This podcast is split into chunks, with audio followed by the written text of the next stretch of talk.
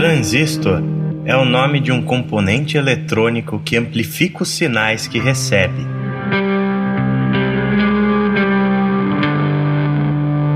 O termo provém do inglês transfer resistor, ou resistor de transferência em nossa língua.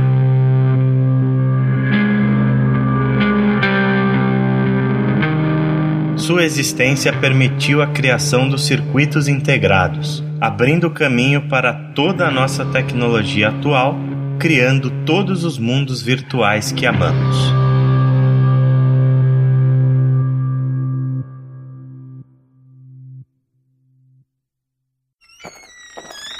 Eu sou Ale Romero. Eu sou o Chico. Eu sou o Felipe Proton. Senhoras e senhores, sejam bem-vindos à edição número 17 do Ana Play.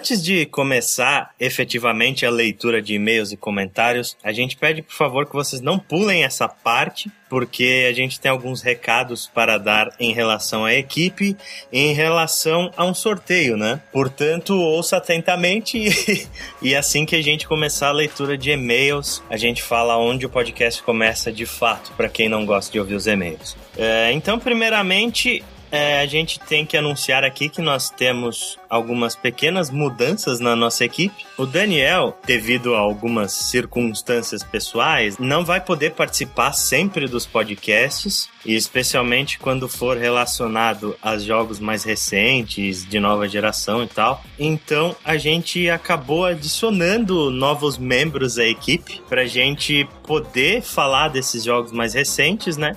E um deles é o nosso amigo que está aqui conosco, senhor Felipe Proto, seja bem-vindo definitivamente agora ao Anaplay. Aê. Aê. Aê, agora deixa de ser audiência. Aê. Aê. Não, o Proto ele mandou muito bem nos podcasts que ele participou, e aí tá sendo uma ótima adição para a equipe do Anaplay. E também a gente vai ter o Greg participando em outros podcasts, né? Tudo vai depender do tema na realidade, mas a gente sempre vai procurar fazer com todo mundo, quando der pra fazer com todo mundo. Mas de qualquer forma, o Daniel não saiu da equipe, tá? Ele só não vai participar de todos os podcasts, mas ele vai participar da maioria que ele puder. Então, com isso, vocês podem ficar tranquilos, fãs enlouquecidas de Daniel Olson. É. Então, a segunda coisa que a gente tem para falar é que o Proto, agora como membro do Anaplay, veja só que grande exemplo, ele resolveu sortear uma cópia do jogo que a gente vai falar hoje, né? Ele vai sortear do próprio bolso dele, olha que coisa linda, uma cópia de Transistor. Transistor é um jogo que eu gostei tanto que eu decidi espalhar um pouco a palavra. E como tem gente que ouve o podcast para parar na zona de spoilers, eu achei que seria interessante essa pessoa ter uma chance de ganhar o jogo. E mesmo que você já tenha jogado ele inteiro e você queira dar para alguém, também espalhar a palavra. Eu acho justo. Então é um jogo legal, não é um jogo que vai quebrar a banca, a gente dá ele aqui. Então vamos fazer isso. Uhum. Quem comentar No post, né? desse cast tá concorrendo. Tem que ser um comentário útil, pode ser crítica, pode ser Convença-nos. convença-nos, né? Tem que ser legal, tem que ser, pode ser crítica, pode ser sugestão, pode qualquer coisa. Só não vale first e qualquer coisa do tipo, mas fora isso, você tá concorrendo. Exatamente. Façam bons comentários aí que a gente vai sortear uma cópia de Transistor para PC, tá? Uma cópia do Steam. Estarão concorrendo as pessoas que comentarem no post deste podcast do Anaplay número 17 sobre Transistor e que deixarem um comentário legal que não seja first e que não seja nada de uma linha. Quanto mais interessante for esse comentário, melhor. E a gente vai divulgar o vencedor da cópia de Transistor na leitura de comentários do Anaplay número 18. Então vocês vão ter aí em torno de duas a três semanas para ouvir o podcast, comentar e concorrer aí a uma cópia do Transistor. E a gente sabe que o Proto fez isso para subornar os ouvintes, então amem o Proto, tá? Então agora vamos definitivamente para a leitura de e-mails e comentários do Ana Play número 16 sobre os melhores jogos que ninguém jogou. Então, para você que quer pular diretamente pro podcast, é só ir para 18 minutos e 50 segundos. Primeiramente, a gente tem que falar que nosso podcast sobre os melhores jogos que ninguém jogou foi um sucesso. Uhul, Vejam só. Ou seja, vamos ter mais. Vamos ter mais. O pessoal gostou bastante, tivemos bastante comentário, muita gente correu atrás dos jogos. Isso é uma coisa muito bacana. Então, de fato, fez bastante sucesso. A gente vai ter novas edições aí futuramente dos melhores jogos que ninguém jogou. E a gente agradece muito aí pelo feedback positivo que esse podcast teve. Então vamos começar aí a leitura de e-mails. Eu vou ler primeiramente o e-mail do Josenilson Matos da Silva, um e-mail muito bacana dele falando o seguinte: é, Olá galera do Anaplay. Conheci o formato podcast na internet há dois anos atrás através do cinema em cena. Desde então virei um consumidor voraz dessa mídia que me acompanha nas minhas longas horas de trabalho como desenvolvedor web de minha microempresa. Então, se você é desenvolvedor web, provavelmente você vai gostar desse podcast sobre transistor, que é cheio de nerdgasme para programadores, né? Então, encontrei muitos bons podcasts pelo caminho, tais como o Jovem Nerd, MRG, Cinecast e Ultra Geek, mas senti falta de um que falasse especificamente de games com a qualidade e profundidade que essa mídia merece, porque ao contrário do que muitos pensam, game também é cultura. E não é que essa semana descobriu o Anaplay? Um podcast excelente com uma equipe fenomenal formada por integrantes carismáticos que dominam o assunto e sabem transmitir informação relevante com pitadas de humor na medida certa. O grande problema é que a qualidade dos programas de vocês está tão alta que já não tenho mais paciência para ouvir outros podcasts de game. Uhul! Ei, rapaz. Caramba, essa foi. Muito obrigado, José Nilson. Seja muito bem-vindo, primeiramente. E a gente agradece demais pelos elogios. É sempre muito gratificante receber esse tipo de comentário. Valeu, valeu, valeu. Aí ele comenta efetivamente sobre o podcast. Ele fala o seguinte: Essa nova série foi uma ideia muito legal e espero que continuem. Spec Ops e Enslaved já estão na minha biblioteca do Steam e pretendo jogá-los assim que tiver tempo. Faço questão de divulgar cada podcast de vocês para que continuem com um ótimo trabalho. Parabéns a todos e vida longa e próspera ao Anaplay. Sensacional. Muito obrigado aí pelo comentário, José Nilson, e muito obrigado por nos espalhar. A gente pede para todo mundo que gostar da gente também seguir o exemplo aí do José Nilson e espalhar a palavra para que a gente possa crescer cada vez mais, né, cara? E luta bastante aí para um dia conseguir o nosso lugar ao sol. Crescimento em podcast é difícil de conseguir. Eu fico feliz que é mais um É. PC Gamer, cara. Vamos lá. É. Aliás, o nosso o próximo e-mail que a gente vai ler também é de um PC gamer, né? É, isso aí. O próximo e-mail é do Ícaro Ferracini. E ele começa o e-mail: Fala pessoal do Anaplay. Eu joguei The Saboteur no Xbox 360. Realmente o estilo visual do jogo é muito bonito e a trilha sonora é fantástica. É um ótimo jogo e é possível encontrar ele na Orange por menos de 3 reais. 3 reais, vale muito a pena. Isso eu não sabia, bom sabermos. Fiquei bastante interessado no Enslaved. Achei a versão Premium Edition dele no Steam e já adicionei na minha wishlist para um futuro próximo. É, isso aí a gente tem que a gente tem que falar, né? A gente deu uma canelada lá no podcast. A gente falou que Enslaved só tinha para PlayStation 3 e para Xbox 360, mas também existe a versão de PC, tem lá no Steam, inclusive estava em promoção agora na Summer Sale. Então a gente pede desculpas aí pela errata. Enslaved também tem para PC. E aí ele continua aqui o e-mail falando sobre o Black Dahlia. Ele fala. Black Dahlia me pareceu bem diferente, mas não curto muito o estilo. Se algum dia sou... alguém souber onde encontrar e deixar um link por aí, sabe, talvez eu jogue. A gente nem sabe onde É, a encontrar. gente não sabe né? onde encontrar. Olha lá no post. Naquele post não tem nenhuma dica. Não, né? não tem. Obrigado pelas dicas e pelo ótimo podcast. Abraços. E aí ele termina aqui essa primeira parte do e-mail falando: PS, estou saindo para jogar Spec Ops agora. É, isso aí foi uma coisa muito legal que a gente teve interações nesses comentários, né, do site. E o Ícaro, ele pegou o Spec Ops no Steam, resolveu jogar e aí depois ele voltou para comentar as impressões dele sobre o jogo. E aí ele manda outro comentário e começa: Rapaz, terminei Spec Ops em uma tacada só. A história, o visual, a música, as escolhas e junto a mudança que vai ocorrendo nos personagens é perceptível até na voz deles. Tudo muito bem feito, sensacional. E aquela parte na metade do jogo e a do final me fizeram largar o controle por uns 10 minutos para digerir o que o jogo estava me apresentando. Uma obra de arte. É, conseguimos, conseguimos. no mínimo vocês me conseguiram, porque eu comprei Spec Ops na Steam, tô, tô esperando o download terminar aqui. Aê, boa, rapaz.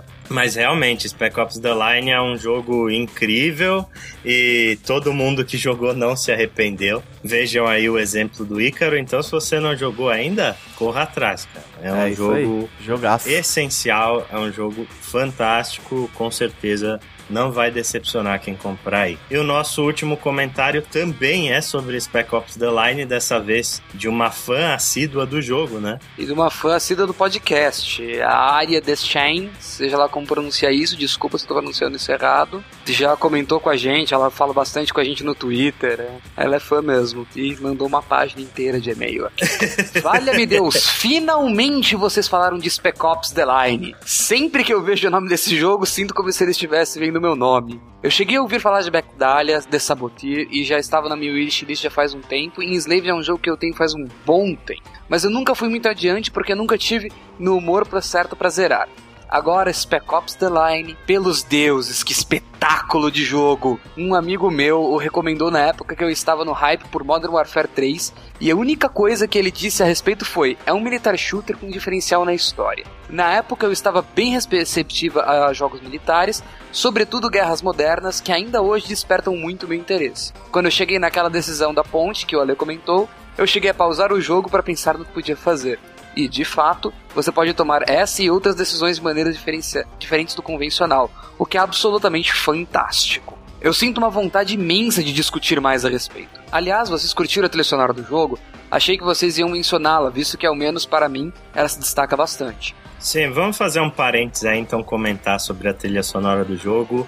Spec Ops ele tem duas trilhas distintas, tá? Ele tem uma trilha sonora não licenciada que é bastante rock and roll, né? São músicas de rock e todas bastante temáticas em relação à cena que você tá no, no momento do jogo porque existe lá em Spec Ops um radialista que ele meio que é um cara onipresente, assim, então ele meio que tá vendo o que você faz e ele coloca trilhas sonoras durante batalha, sabe? Então é, é, bem legal e é muito bem contextualizado. E o jogo ele tem uma outra trilha sonora que é a trilha sonora instrumental, também é muito legal. Mas de fato a trilha do, do Spec Ops é uma ótima trilha, extremamente contextualizada com o jogo. Mas esse é o tipo de jogo que, quanto menos você souber, melhor vai ser a experiência. Adicionalmente, acho interessante como tudo foi muito bem pensado durante a história, o que inclui o nome do próprio Walker, que a princípio parece ser meio genérico mesmo, mas se você pensar bem, se refere ao jogador como andarilho,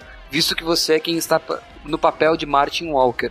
E é outra forma de quebrar da quarta barreira. Também acho interessante como todos os finais são bem depressivos, inclusive o final menos triste. Aliás, acho que o final menos triste é justamente o mais depressivo falando de referências, né? Ela falou do nome Walker, que é andarilho e tal. Mas a gente tem algumas outras referências nos nomes dos personagens que eu até comentei lá no, no post que ela colocou no, no site, né? Que o Walker, ele tem o primeiro nome Martin, né? Ele se chama Martin Walker. E esse Martin é uma referência ao Martin Sheen, que é o protagonista do Apocalipse Now, que é, inclusive a gente citou bastante no podcast como uma grande influência de Spec Ops, né? E um outro personagem que tem bastante referência no nome é o John Conrad. O nome dele é uma alusão ao escritor do livro que foi a inspiração tanto para o Apocalipse Now quanto para o Spec Ops The Line, que é um livro chamado Coração das Trevas, em inglês Heart of Darkness, e o autor desse livro ele se chama Joseph Conrad, né? Só que o, o nome do, do cara do jogo é John Conrad e o Conrad é com K, enquanto o Joseph Conrad, o Conrad se escreve com C. E aí a gente tem essa troca do C pelo K como uma referência ao coronel Walter Kurtz, que o Kurtz do, desse cara se escreve com K. E o Walter Kurtz, ele é um personagem do Apocalipse Now que tem exatamente o mesmo papel que o Conrad tem no Spec Ops The Line. Não fui só eu que fiz essa referência. É. Tem uma outra referência possível, não sei, eu não joguei o jogo ainda, mas só pelo que vocês falaram, When You Walk, You Walk the Line. Existe uma tal, uma música de um tal de Johnny Cash, né? A tal de Johnny Cash. I Walk the Line. Eu não sei se faz sentido a referência ou não, mas eu acabei de pensar nela, joguei no, no na internet aqui, tem bastante gente que fez a mesma a mesma referência. É, faz sentido mesma associação. Existe muitas teorias, né, do, do porquê do The Line no, no nome do jogo e tal. Mas se a gente falar isso é um pouco de spoiler, mas então a gente vai deixar pra aí, mas procurem, procurem na internet, inclusive tem, tem entrevistas com os desenvolvedores do jogo falando a respeito do que significa esse The Line na, no nome do jogo e tal. Outra coisa que eu achei interessante que o Ale mencionou, a maneira como você vai afundando na merda até ficar com ela pelo pescoço. Não sei o quanto disso é spoilerish, mas durante o jogo inteiro você está descendo de algum lugar. Você começa do alto de um prédio, desce dunas, desce prédios, desce trincheiras, e quanto mais você achava que não tinha como mais como ir para baixo, você se encontra caindo em mais algum lugar. E quando zerei o jogo, bem, devo dizer apenas que até agora não gosto muito de manequins mais um dos simbolismos, né? Dos tantos simbolismos que esse jogo tem. Ó, oh, o Pyramid Head mandou um abraço pro seu manequim. Gente, sempre que eu vejo, leio ou escuto as coisas de Spec Ops The Line, eu sinto vontade de escrever dissertações gigantescas a respeito de cada aspecto do jogo. Até fiquei comovida aqui. Excelente podcast, pessoal. Estava sentindo falta de intro dos episódios especiais. Muito obrigado, Arya, pelo seu grande comentário, cheio de coisas que agregam muito, né, em relação ao jogo. Inclusive, depois a gente falou de livro e tal, lá nos comentários falou do livro do Coração das Trevas, e ela deu uma ótima dica. Ela falou, e já falando em livros, tem um livro chamado Killing is Harmless: A Critical Reading of Spec Ops The Line. É, o autor é Brandon Kug, e é, ele faz uma análise super detalhada de cada um dos capítulos de Spec Ops, incluindo metáforas, implicações e referências, incluindo cada uma das referências musicais. Aliás, é interessante notar que cada uma das músicas tocadas durante o jogo tem a letra condizente com a condição em que os protagonistas se encontram. E ela diz que ela recomenda muito esse livro. E é bem interessante ela ter falado desse livro. A gente vai deixar um link no post aí para quem quiser ir atrás dele, um link da Amazon talvez, porque eu não sabia da existência desse livro e é bem interessante isso para poder entender um pouco mais, né? Porque esse jogo ele é lotado de referências, ele é lotado de simbolismos e ele tem uma história extremamente discutível, né? Se um dia vocês encontrarem um Drops especial, o Proto responde é por causa desse jogo, porque eu tô com vontade de jogar essa desgraça agora. Mas jogue, cara. Sério, você não sabe o que você tá perdendo.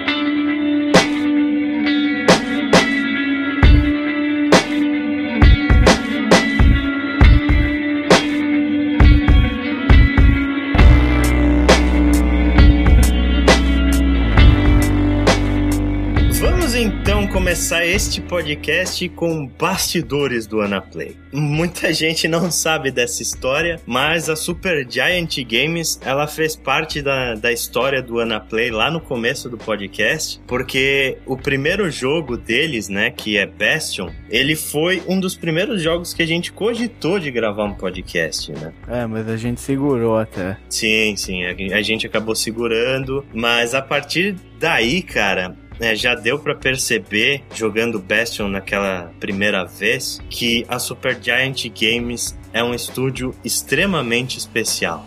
Eles fizeram um trabalho absurdamente competente e depois quando eu fui pesquisar para gravar o podcast de Bastion que nunca saiu, aí que eu fiquei mais espantado ainda com o trabalho deles porque o estúdio é muito pequeno. Bastion para mim e tá, é o que eu penso de Transistor também, é um jogo singular, são jogos singulares por uma coisa bastante simples. Eles não têm nada de excepcional, mas eles são feitos com com um cuidado tão extremo, é feito com uma paixão por aquilo que eles fazem que você transpira isso em cada detalhe do jogo. Queria contar um pouquinho a minha história com o Bastion. Eu comprei Bastion na Steam quando lançou, achei muito legal a ideia, tava com uma grana sobrando, vamos lá, vamos comprar. Eu amei o jogo. Daí saiu no Humble Bundle. E eu comprei o Humble Bundle. Daí saiu o Humble Bundle Bastion, que foi o primeiro Weekly Bundle onde você ganhava a bandana e o CD, o físico de Bastion, além de uma cópia do jogo. Uhum. Eu tenho duas bandanas aqui em casa.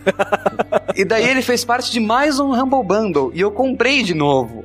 eu tenho direito a jogar Bastion umas seis vezes ao mesmo tempo, porque é ridícula a quantidade de cópias que eu tenho daquele jogo e eu tenho um amor muito grande por ele, ele é muito bom. Então a gente vai falar um pouco primeiro sobre a Supergiant Games, a responsável por esse jogo excepcional que a gente vai falar hoje, que é Transistor. Eu acho que é o primeiro jogo nesse ano que de fato a gente parou quando terminou ele falou: não, a gente precisa sentar e discutir esse jogo direito, fazer um podcast sobre ele, porque ele é um jogo muito acima da média. O trabalho que a Supergiant fez é inacreditável, especialmente na parte de enredo. Eles evoluíram demais em relação ao Bastion. Muita coisa a gente vai precisar discutir aqui para poder esclarecer né, esse enredo extremamente complexo que o Transistor tem. Eu só queria fazer um comentário que eu não esperei eu terminar o jogo. Eu já queria gravar um podcast dele nos primeiros 40 minutos de jogo, assim, de tão que eu gostei.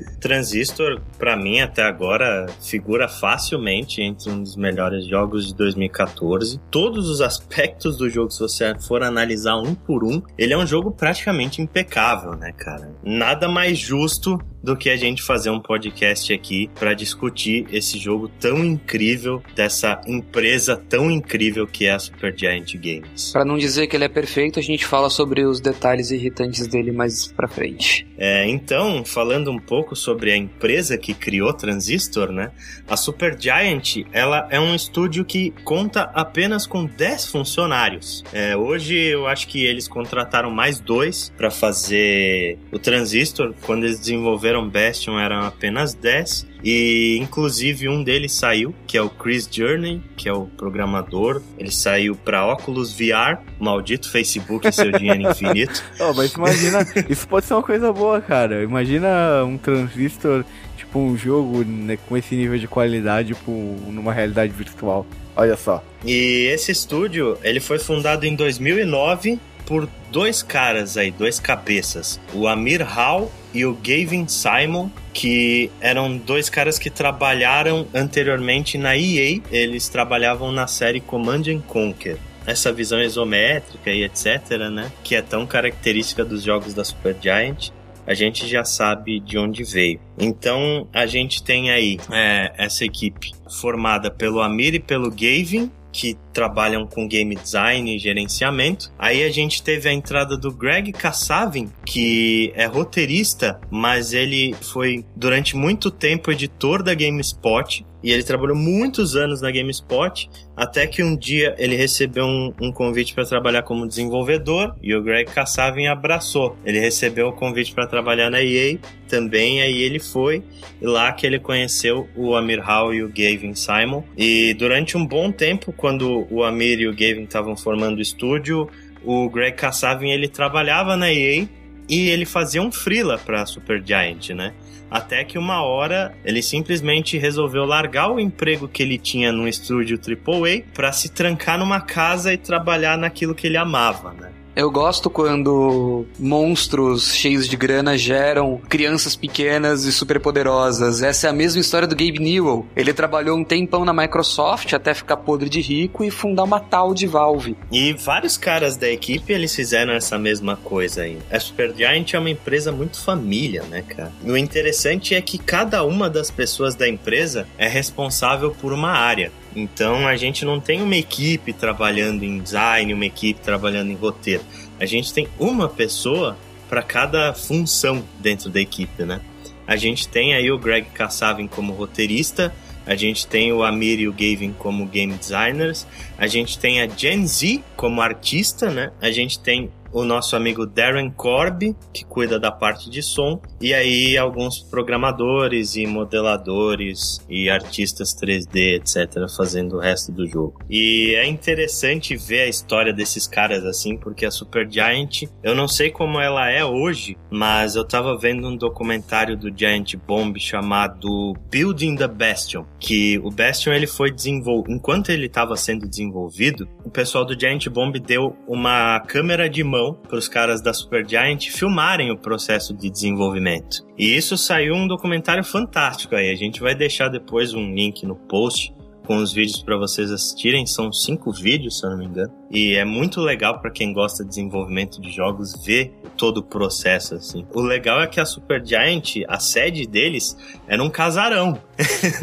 era tipo um, um, casarão menor do que muitas pequenas empresas, né? Todo mundo trabalhando numa sala é, com pôsteres de Star Wars na parede, sabe?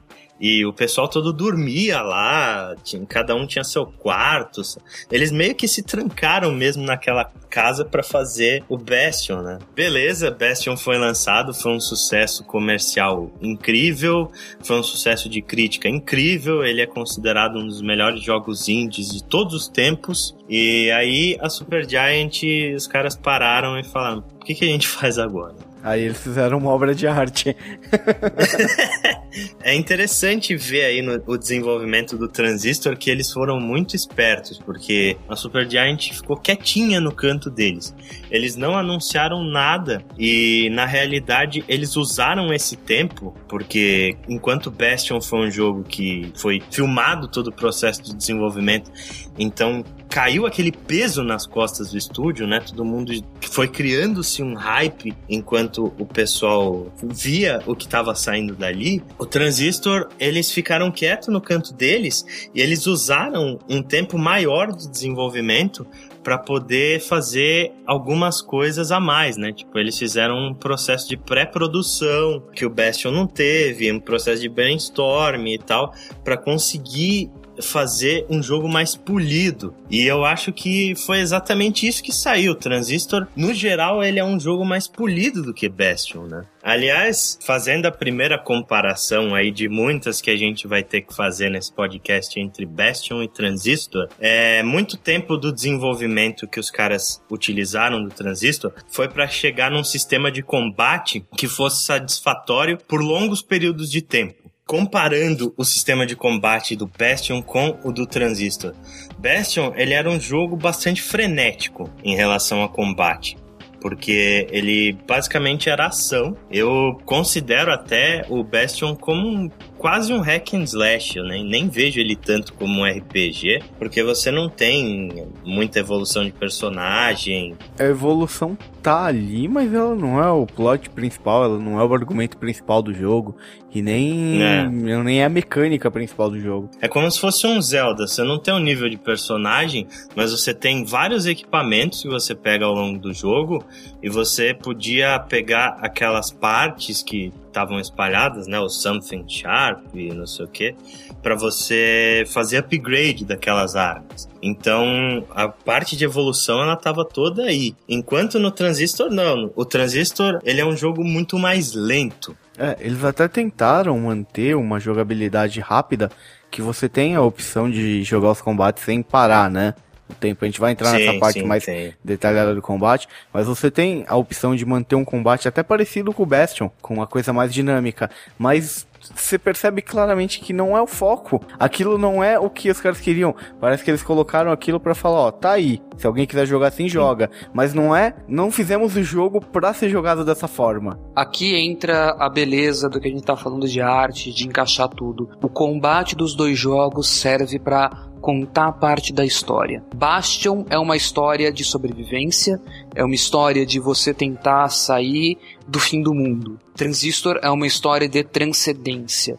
É uma história de você usar um momento ruim para você fazer algo bom. Toda a beleza de, disso, toda a beleza do trabalho da Supergiant para mim é essa. O Bastion, você está frenético, você está tentando vencer e vencer e vencer, e mesmo nos detalhes a Supergiant te surpreende. Os itens que você pega para equipar suas armas são something heavy, something sharp, something stringy. E uhum. no meio do jogo, you find something wrong. Eu lembro até hoje do frio na minha espinha que subiu quando eu peguei um item chamado Something Wrong. Pois é, e todos esses itens do Bastion, eles tinham um contexto, né? Se você abrir a descrição do item, você viu uma descrição ali detalhada que contava um pouco do lore do jogo, né? Sim, e se bem me lembro, a descrição do Something Wrong é Oh no.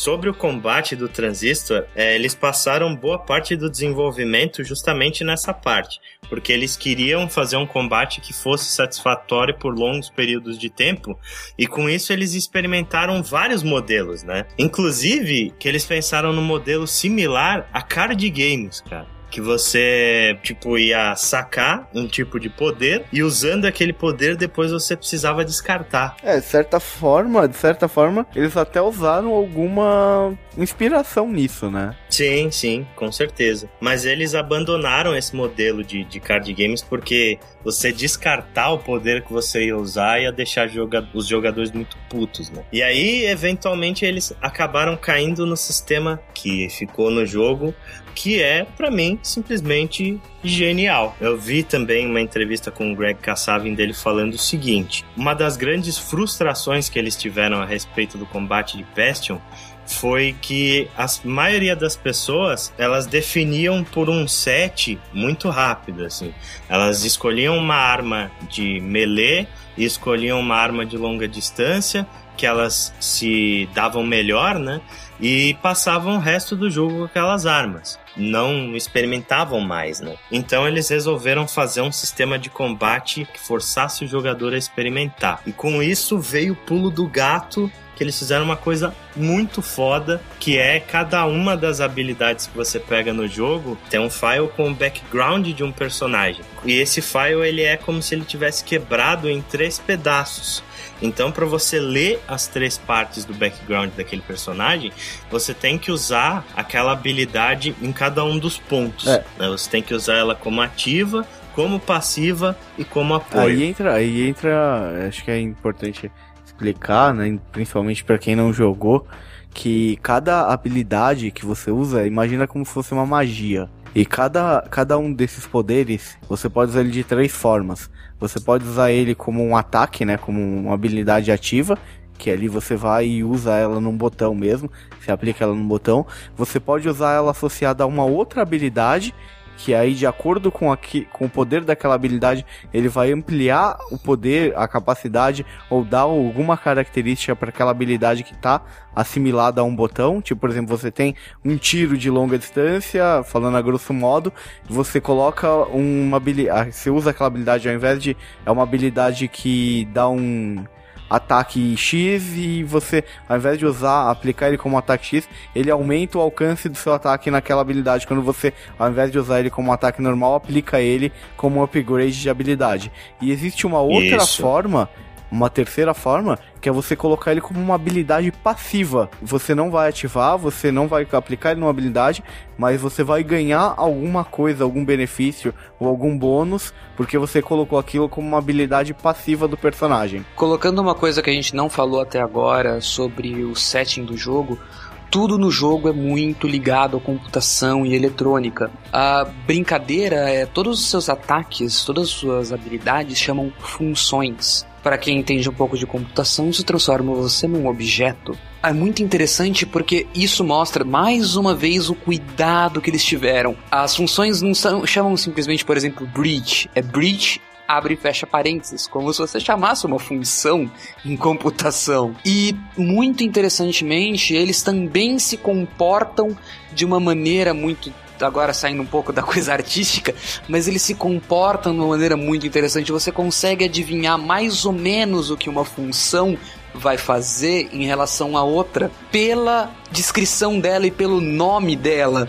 Então tem uma função, por exemplo, chama get. O que, é que ela faz? Ela puxa os outros. Exatamente. E assim, né, você indo ainda mais fundo nessa parte de programação, você imagina que todos os ataques, todas as funções, elas são um objeto, tá? Dentro de um grande sistema. E aí você tem um conceito de objeto que é o conceito de herança. Baseado no que você falou, você imagina que essa função get, ela tem, ela herda ou ela pode herdar algo de outra função. Então, quando você usa ela em outra função, você pode ter uma, uma herança, ou seja, uma característica dessa função get aplicada a outra função. Se você a gente tivesse combinado, essa frase não tinha saído tão perfeita. E isso deixa o nome dos slots ainda mais perfeitos, porque ele está como uma função ativa que está fazendo a função, uma função passiva, ou seja, um callback ou uma função de upgrade. É uhum. lindo, é lindo. Desculpa, esse jogo tem é. muita coisa assim, para ser né? elogiada. E ainda falando, ainda, ainda nessa parte de tecnologia e tal, o nome transistor encaixa perfeitamente. Porque o transistor, ele é um componente eletrônico que ele foi inventado e foi uma revolução na tecnologia. Ele é o responsável por nós termos os computadores que nós temos hoje, praticamente. Ele é um componente eletrônico que, de acordo com a voltagem ou de acordo com alguma característica que você muda no circuito, ele muda a função dele.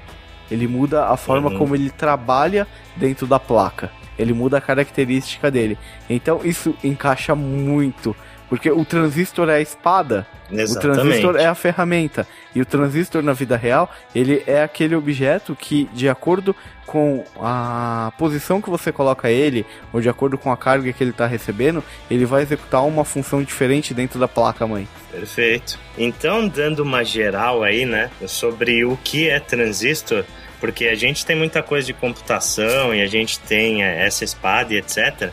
Vale dizer o seguinte, Transistor ele é um jogo cyberpunk. Ele se passa no universo futurista. Aí vem mais uma diferença gritante entre ele e Bastion. Bastion era um jogo que ele se passava no universo steampunk, né? Transistor ele já é um jogo cyberpunk. Mais do que isso, ele é um steampunk noir. Ele é a perfeita descrição daque, daquela história onde o protagonista e todos ao redor dele estão no pior momento das suas vidas e você vai ouvir a partir de agora a real natureza deles, porque eles não têm mais nada a perder. Então, falando um pouco mais da jogabilidade de Transistor, né? Aliás, para mim, cara, Transistor ele tem uma série de pontos fantásticos. Tudo no jogo para mim é muito bom. A trilha sonora é muito boa, a história é muito boa, a condução da narrativa é excelente, o roteiro é excelente, mas apesar de todos esses elementos fantásticos, para mim a melhor coisa do jogo é o combate. Eu platinei o jogo, fiz tudo que eu podia dentro de Transistor e mesmo assim ainda tenho vontade de jogar de novo, de tão gostoso que é o combate desse jogo. Ao contrário de Bastion, como a gente já falou que tinha um combate extremamente frenético, Transistor, ele tem um combate que é praticamente um jogo de estratégia. Você, a sua principal habilidade, com a espada, você tem a habilidade de parar o tempo. E parando o tempo, você planeja as ações que você vai fazer. Você tem uma barra, certo, de tempo, e cada função que você executa, né, cada golpe que você executa, consome uma parte daquela barra de tempo que você tem. E aí, quando você consome todo o espaço da sua barra de tempo, você aperta um botão E a Red, que é a protagonista principal do jogo, ela executa todas as ações praticamente instantâneo, né? Ela praticamente instantaneamente. Isso, cara, faz todo sentido porque a Red ela é uma personagem extremamente frágil, uma cantora que, que não é uma guerreira e a sua única vantagem em relação aos inimigos que ela enfrenta, que são muito mais fortes, é essa habilidade de parar o tempo e poder fazer ações. E aí, Chico, a questão que você falou, é o combate ativo do jogo ser fraco, né? Você não ter chance, vem justamente por causa disso, cara. É explicado em game. Né? Você tem uma personagem frágil, então é no mano a mano contra o Process, que são praticamente robôs, né? São inteligências artificiais, você não teria a menor chance. Então é por isso que você tem de fato que usar essa habilidade de parar o tempo, senão você não vai terminar o jogo nunca. É interessante falar, a gente tá segurando muitos detalhes do jogo. Ah, mas por que vocês não falaram como que o combate é, como são os inimigos, como são, quem são os antagonistas?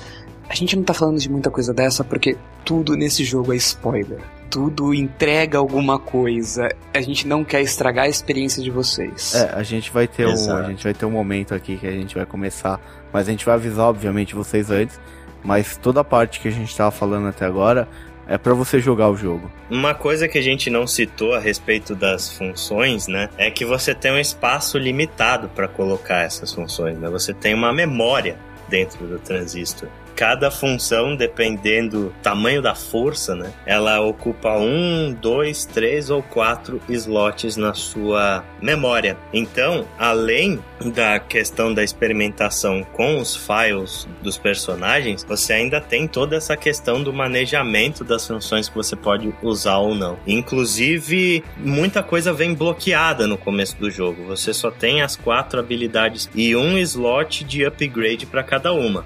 E aí, conforme você vai subindo o seu nível de usuário, isso é muito importante, você vai aumentando o tamanho da memória, você vai é, liberando slots extras e você vai liberando também os slots de habilidades passivas. Você vê que memória, né? Você vê que cada função ela tem um nível de complexidade e ela tem uma alocação de memória, ou seja, uma memória que ela ocupa de acordo com a quantidade de processamento que ela executa, e você tem uma memória limitada, como se fosse uma memória RAM de um computador. Uhum. E você só consegue, como você, quando você faz um ataque parando o tempo, é como se você estivesse alocando várias funções rodando um programa. Sim.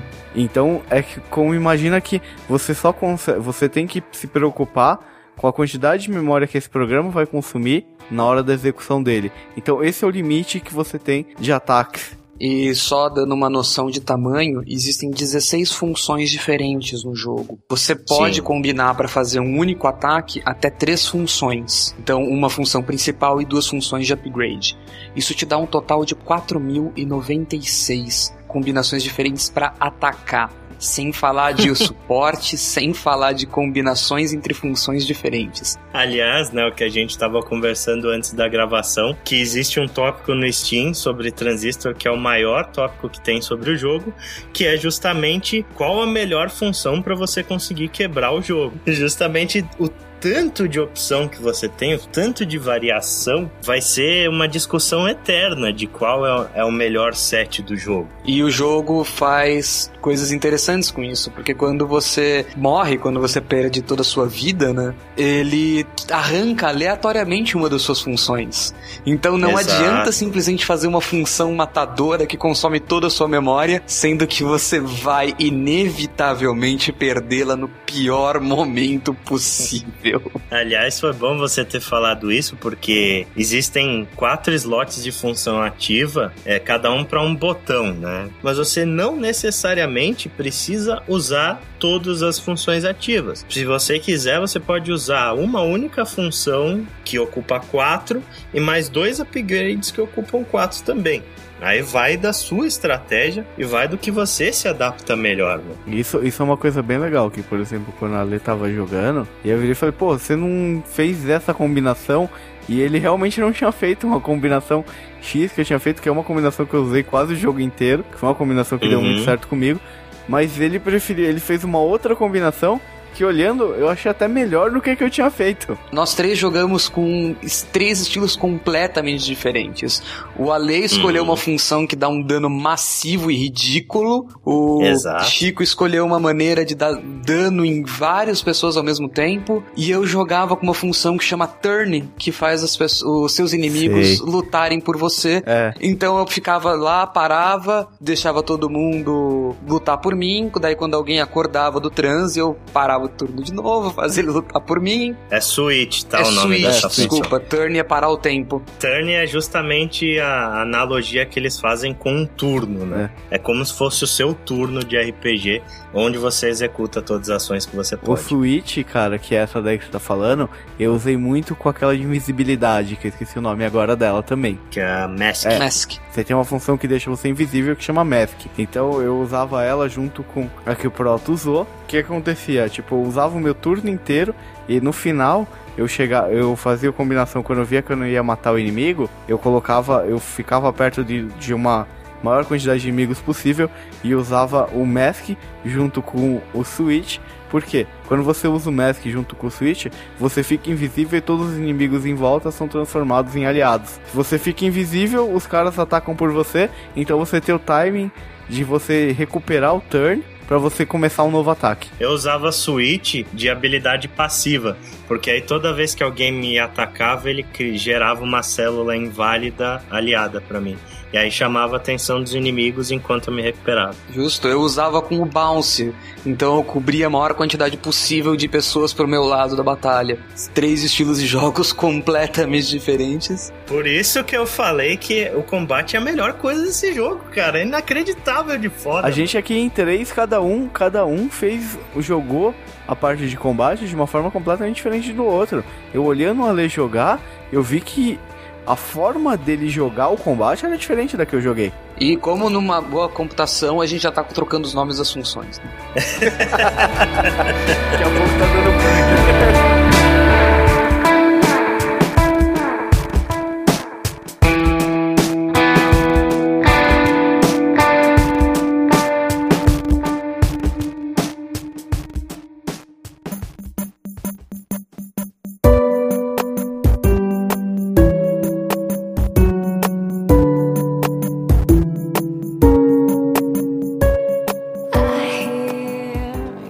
vamos para a trilha sonora, a espetacular trilha sonora de Transistor, né, cara? Primeiramente, eu tenho que dizer que eu vou falar exaustivamente nesse podcast o quanto Darren Corb é um gênio. Quem me acompanha no Twitter de vê que eu falo isso praticamente todo santo dia, porque esse cara é uma coisa fora de série o trabalho que ele faz. Fazendo já a segunda comparação com Bastion, segunda comparação inevitável. Apesar de Bastion ter para mim a melhor trilha sonora de todos os tempos, é, me desculpem os amantes de Chrono Cross, me desculpem os amantes de Donkey Kong 2, Final Fantasy, Zelda, é, Shadow of Colossus, todas essas trilhas que a gente sabe que são incríveis, mas a trilha sonora de Bastion para mim é a melhor trilha sonora já feita até hoje em um jogo de videogame. Bastion inclusive foi o único jogo que a trilha sonora me marcou mais do que o jogo. Só um detalhe que a trilha sonora de Bastion, ela é extremamente emocional.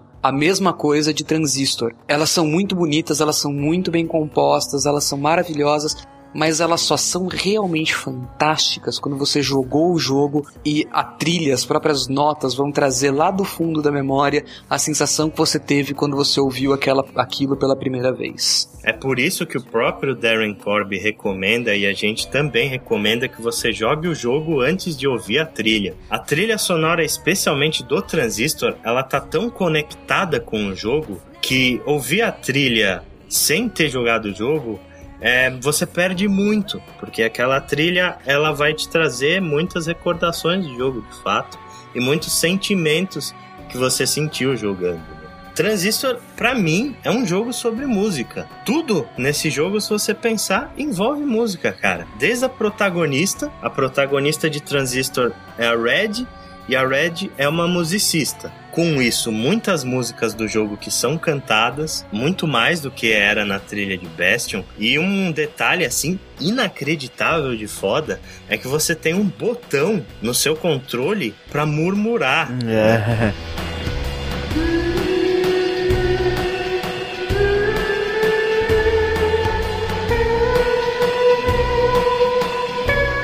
Uma das primeiras coisas que acontece no jogo é a Red perder a voz dela.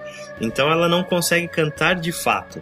Mas você apertando lá o L1 na versão do PlayStation 4, Tab no PC. toda vez que você aperta esse botão e segura, a Red para tudo que ela tá fazendo e começa a murmurar a música que tá tocando de background. Lembrando um pequeno ponto que música, notas musicais, são praticamente combinações matemáticas, né? Não feliz com isso, mais uma referência e mais um amor meu pelo jogo.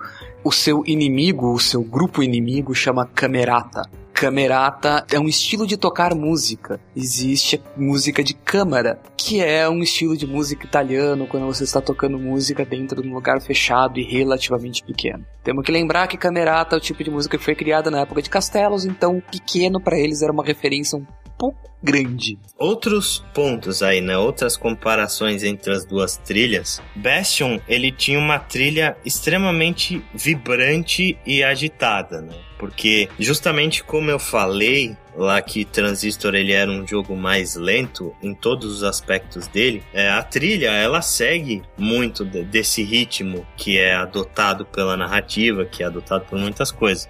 Então em Bastion você tinha um combate agitado, ao mesmo tempo que você tinha um narrador agitado e uma música extremamente vibrante. Transistor, pelo seu lado, tem uma trilha sonora muito mais melancólica. O tom do jogo é de fato muito mais melancólico do que era o tom de Bastion. Eu gosto de mencionar aqui que tem o narrador de Bastion e o narrador de Transistor. O narrador de Bastion é uma pessoa que está contando a história que aconteceu. Exato. E ele, quando você morre em Bastion, desculpa se você não jogou e você queria ter essa surpresa, mas quando você morre em Bastion, o narrador fala: But it wasn't like this. E o tempo volta e você continua. Em Transistor, não é um narrador onisciente neutro ou intrometido. Em Transistor, quem está narrando é o próprio Transistor, é a sua arma. Exato. E ele está descobrindo o mundo junto com você. Exatamente. Então ele está comentando o que está acontecendo agora e ele se surpreende junto com você. Ele vira a sua voz dentro do jogo. Enquanto você joga em vários momentos, você sente as mesmas surpresas que você tem expressas pelo transistor. E mais uma brincadeira com computação. Logo no começo do jogo, uma das primeiras coisas que o transistor fala é Hello World. Verdade. E assim, uma, só uma referência, voltando a essa parte musical, o Transistor em si, toda a estrutura do jogo, ele lembra muito uma ópera trágica. Ele oscila, a música acompanha o tempo todo, a música faz parte da, da arte, da peça, e ele oscila o tempo todo até a conclusão, né? Até o ápice daquilo. E a música acompanha isso o tempo todo, assim como numa ópera ou num musical né? Tipo, por exemplo, Fantasma da Ópera, né? O original mesmo. Você sente ali como aquilo sendo um grande musical. Aliás, o Proto falou da questão do narrador de, de Transistor, que é a espada.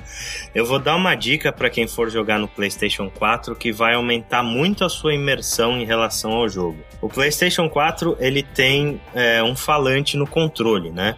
E logo que você começar o jogo, por favor, pause, vá nas opções e selecione a opção para a voz do transistor sair pelo falante do controle. Isso aumenta demais a sua imersão no jogo, cara. Você fica com apenas a música tocando, né, no seu TV ou no seu home theater, e a voz saindo pelo controle como se fosse de fato a espada falando com você. Não feliz com isso, o seu controle também vai acender aquela luz que tem na frente dele, segundo a luz predominante na cena no momento. E essa questão da light bar também é muito foda. Ela brilha de acordo com o que o transistor fala, e em alguns determinados momentos de combate, por exemplo, ela fica vermelha. Mais um detalhe que é interessante, quando eles começaram o desenvolvimento desse jogo, o dev kit do PlayStation 4 não estava pronto. Ele, ia ser, ele era atualizado conforme a Sony liberava informações e coisas do tipo. Então, quando eles liberaram essa coisa de agora vocês vão poder trocar a cor da luz do controle. O uhum. pessoal da Supergiant até tweetou falando: É, a gente gastou duas horas e conseguiu trocar a luz do controle. É fácil de verdade. Aliás, é espetacular. Tem um momento no jogo que eu não vou falar qual é, que existe uma interferência na espada, né? E se você olha o, a light bar do PlayStation 4, ela fica vermelha, assim como se de fato tivesse acontecendo alguma coisa ali. Então, falando um pouco sobre o processo de composição dessa trilha sonora espetacular, que para mim é a melhor trilha do ano, tá? Puta, cara, não tem como não falar isso, porque você vendo o processo de composição das músicas, é, inclusive isso foi um post do Darren Corby no PlayStation Blog. O Darren Corby ele compõe todas as músicas em casa no home studio dele. E ele sim vai combinando os instrumentos que ele mesmo toca com samplers digitais, né? Inclusive essa trilha de Transistor e até de Bastion, elas têm muita batida eletrônica porque o Darren Corby ele não tem condição de gravar uma bateria adequadamente por causa dos vizinhos. cara, é uma coisa totalmente feita em casa a trilha que esse cara faz, velho.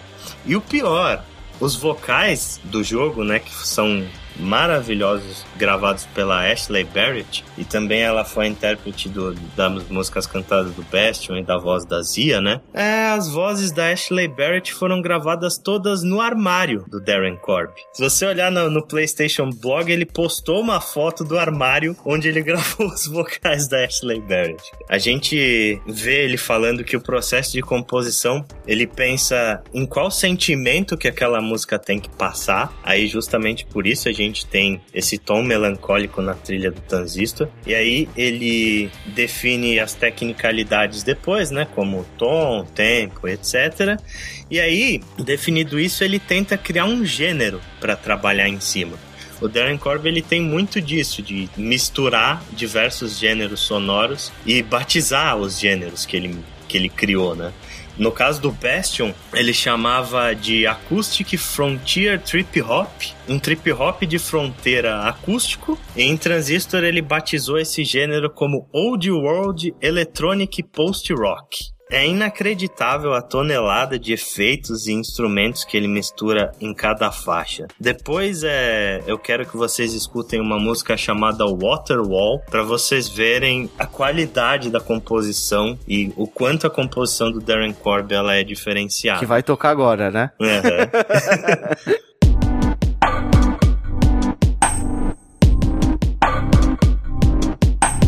Porque essa música ela começa com uma batida de hip hop, bem padrão assim, e com um órgão, né? E depois você vê essa batida com uma série de contratempos.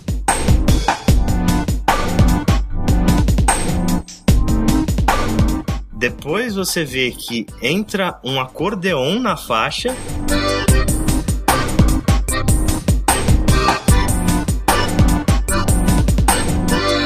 Junto com instrumentos de percussão.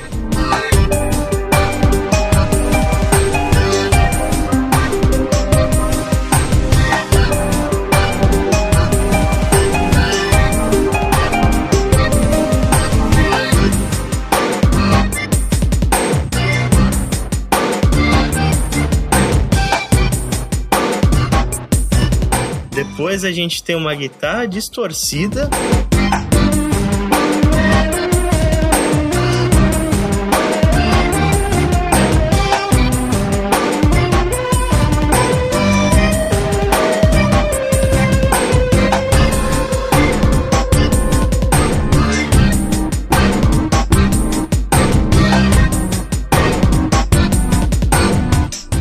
Ponte tem um piano.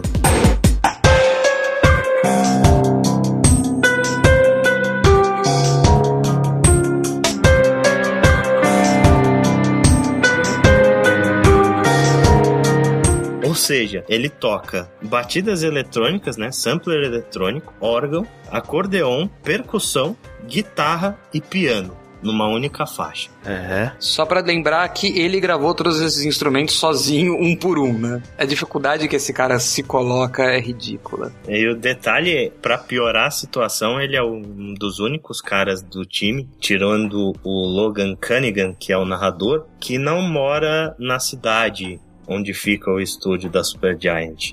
Ele mora em Nova York, então ele ainda compõe tudo isso à distância conforme a necessidade que os caras pedem para ele. É, demais. Quero saber de vocês. Qual trilha vocês preferiram? Você preferiu a de Bastion ou preferiu a de Transistor, Chico? Ah, Transistor, cara. É, Foi, Transistor? me marcou muito mais. A, a melodia me agradou mais. O estilo sonoro me agradou mais. A aquela batida, mistura da batida eletrônica. Você vê um conceito de música clássica ali dentro. E aí você vê algumas distorções. Eu, eu gostei mais do da música do Transistor do que da música do Bastion. Não que a do Bastion seja ruim, também adorei a, do, a trilha sonora do Bastion, mas a do Transistor eu não sei se pelo jogo também, mas ela foi uma música que tá, marcou mais, ficou mais na minha cabeça. E ah, eu ouço de vez em quando até. E você, Proto, Bastion ou Transistor? Depende pra quê. Bastion é uma trilha sonora muito mais épica, é uma trilha sonora muito mais poderosa. Ela te faz pensar em coisas muito grandiosas e no fim de uma civilização inteira, que é a história de Bastion. Desculpa se você não jogou o jogo, mas o mundo acaba na cena 1. Enquanto isso, Transistor me faz pensar em mudança, me faz pensar em alguma coisa que nunca acaba. E esse é o feeling que eu tenho ouvindo a música. É de uma música que tem que ser colocada em loop porque é para isso que ela foi feita, para ser ouvida por toda a transição eterna da vida. É muito poético, mas é a brincadeira de o que ela evoca para mim. Certo, entendi. Pulando agora pra arte, né? A gente teve a arte desse jogo novamente assinada aí pela Gen Z, uma artista extremamente competente. E o primeiro ponto que eu consigo observar, assim, é que a arte de Transistor ela é mais sóbria do que a arte de Bastion, fazendo mais uma comparação. Só que, pra mim, mesmo assim, ela ainda é muito mais bonita que a maioria das artes de qualquer jogo de gênero cyberpunk. É muito difícil você imaginar um mundo cyberpunk tão bonito quanto o mundo de Transistor. Acho que eu nunca vi um jogo cyberpunk com um mundo desses, cara. Ele é cheio neon, as cores, e mesmo assim ele consegue dar um tom sóbrio. é, ao mesmo tempo que ele dá uma coisa meio viajante, assim, meio colorido, brilhante, aquele negócio que te remete ao futuro com cores brilhantes, neon e tudo mais. Ele consegue te trazer pra uma sobriedade, até pela estrutura dos personagens principais, né? A Red, você vê que ela não é tão cartoonizado quanto o, o protagonista do Bastion. O jogo ele, ele te traz uma viagem de LSD num mundo futurista realista, né? Tipo, eu achei muito legal. Bastion, eu acho que a cor mais predominante que a gente tinha era o verde, né? Especialmente pelo terreno que você andava e especialmente no Bastion em si. No Transistor a gente tem uma predominância muito grande de cinza, justamente porque a gente tá numa metrópole. O contraste, ele vem justamente nas luzes talvez até na- nos detalhes de roupa, né? na- no cabelo vermelho da Red. É muito bonito e é bonito ao ponto das pessoas terem começado a fazer cosplay do jogo antes dele ser lançado. É verdade. Foda, foda. Pra mim, o grande destaque do jogo, a área mais bonita, é o esconderijo da Red, que fica numa praia. E ali você subindo, tem, tem uma espécie de árvore onde você consegue subir.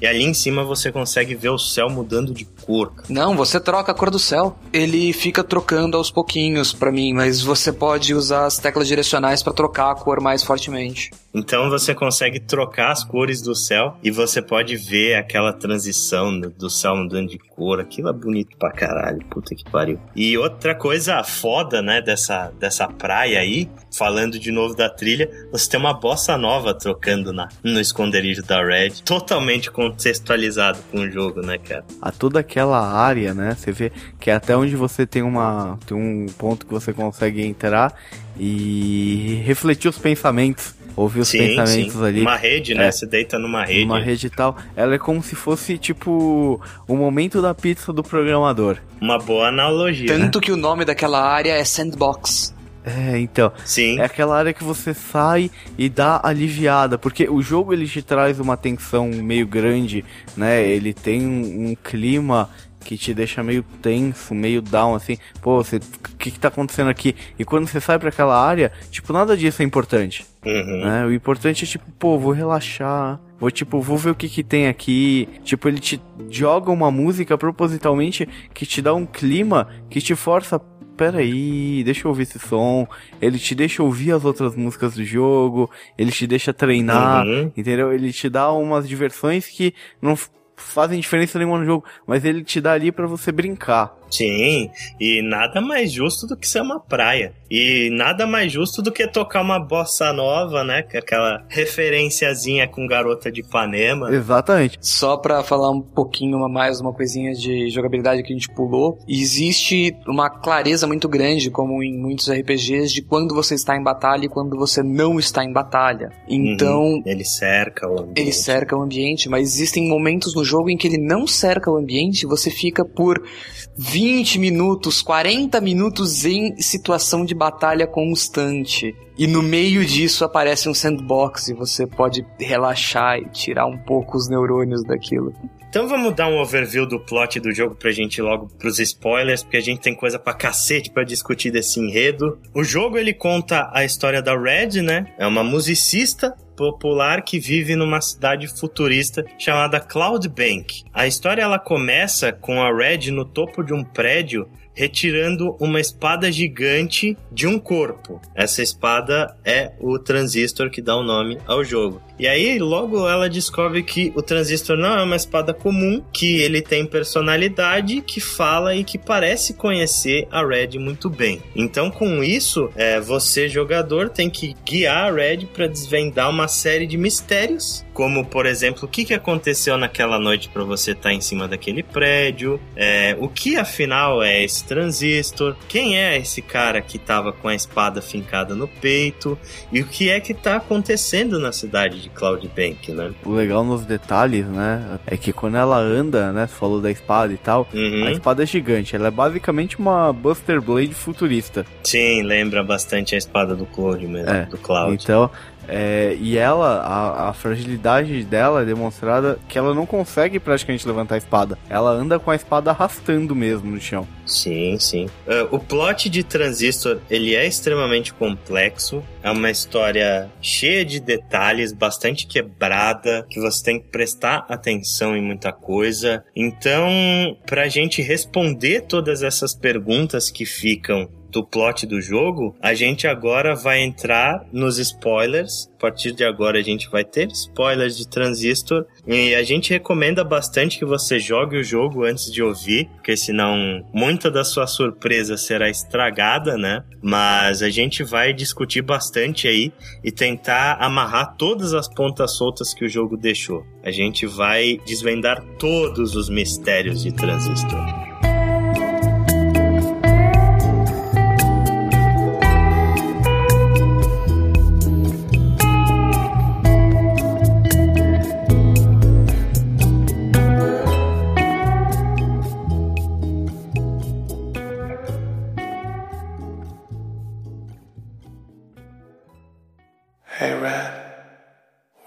Gonna get away with this, are we?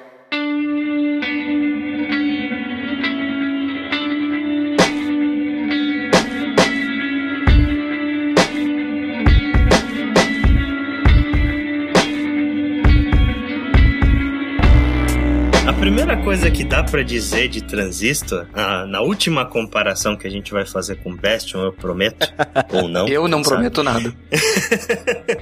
Mas é que enquanto Bastion ele é um jogo que trata de reconstrução, porque a gente teve lá a cidade de Ceilândia sendo destruída pela calamidade e conforme você anda, o mundo ele vai sendo reconstruído aos seus pés. Transistor ele trata justamente do oposto, né? Ele trata da desconstrução. A cidade de Cloud Bank, na realidade, ela está sendo destruída por uma entidade que é o processo, né? O process E a, eu acho que a grande mensagem geral do jogo é a famosa de boas intenções, o inferno tá cheio. Com certeza. Porque ele é um jogo justamente sobre como uma ideia egoísta pode causar uma calamidade. Então, o transistor começa com a Red acordando, pegando o transistor e ela decide ir até o palco onde ela se apresentou para tentar descobrir o que, que aconteceu naquela noite, né? E ela começa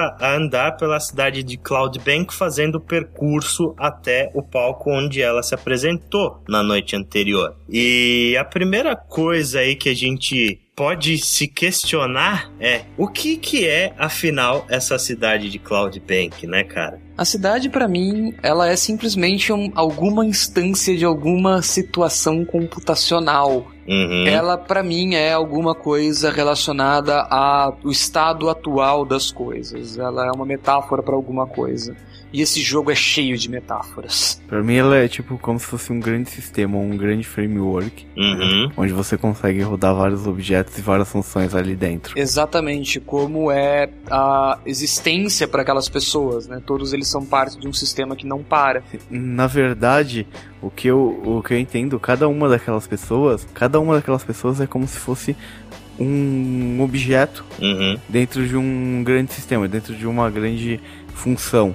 Né? Dentro, Certo. tipo, você tem, uma, você tem um sistema, cada uma daquelas pessoas que você encontra é um objeto que pode ser utilizado dentro do desenvolvimento de um software. Sim. Então você Uhum. tem um framework e ele tem disponível uma série de funções. É como se você tivesse desenvolvido tudo aquilo e esses objetos são agrupados de forma a você criar um programa, ou criar uma funcionalidade ou uma execução. Lindo. Tron e Reboot mandaram um abraço. A sua teoria é de que na realidade o mundo de transistor é um programa de computador. É, é, basicamente. Existe uma teoria muito forte de que na realidade a cidade de Cloudbank ela é basicamente uma matrix. Ela é uma realidade simulada que pertence a um lugar maior, assim, a um mundo real que inclusive é citado no jogo como The Country, See you in the country. Exatamente. Muitas vezes a gente tem personagens que morrem no jogo ou tem alguma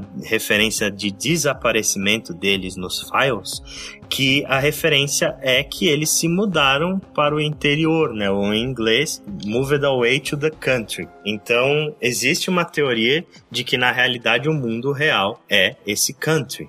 Ao mesmo tempo, existem momentos em que o country é citado como tal pessoa foi passar férias no The Country. Uhum. E Então existe gente que voltou do The Country. Na realidade, não. Né? Não, ninguém voltou. Ninguém voltou efetivamente, mas as pessoas dizem que foram passar férias lá. Então a pessoa se aposentou, ela se matou. que o pessoal fala também na outra teoria, desconsiderando esse, esse fato de que Cloudbank é uma realidade simulada e considerando Cloudbank como a, uma realidade de fato, como mundo real, o pessoal fala que esse Country na realidade é uma analogia para a vida após a morte. Que quando o cara fala see you in the country, na realidade é que aquela pessoa é, vai ver ela na, na afterlife, sabe? Na, Faz na- sentido numa também. próxima vida. Eu acho que as duas não são mutuamente excludentes. Se você simplesmente considerar que sim, Cloudbank é uma cidade virtual, é um lugar simulado,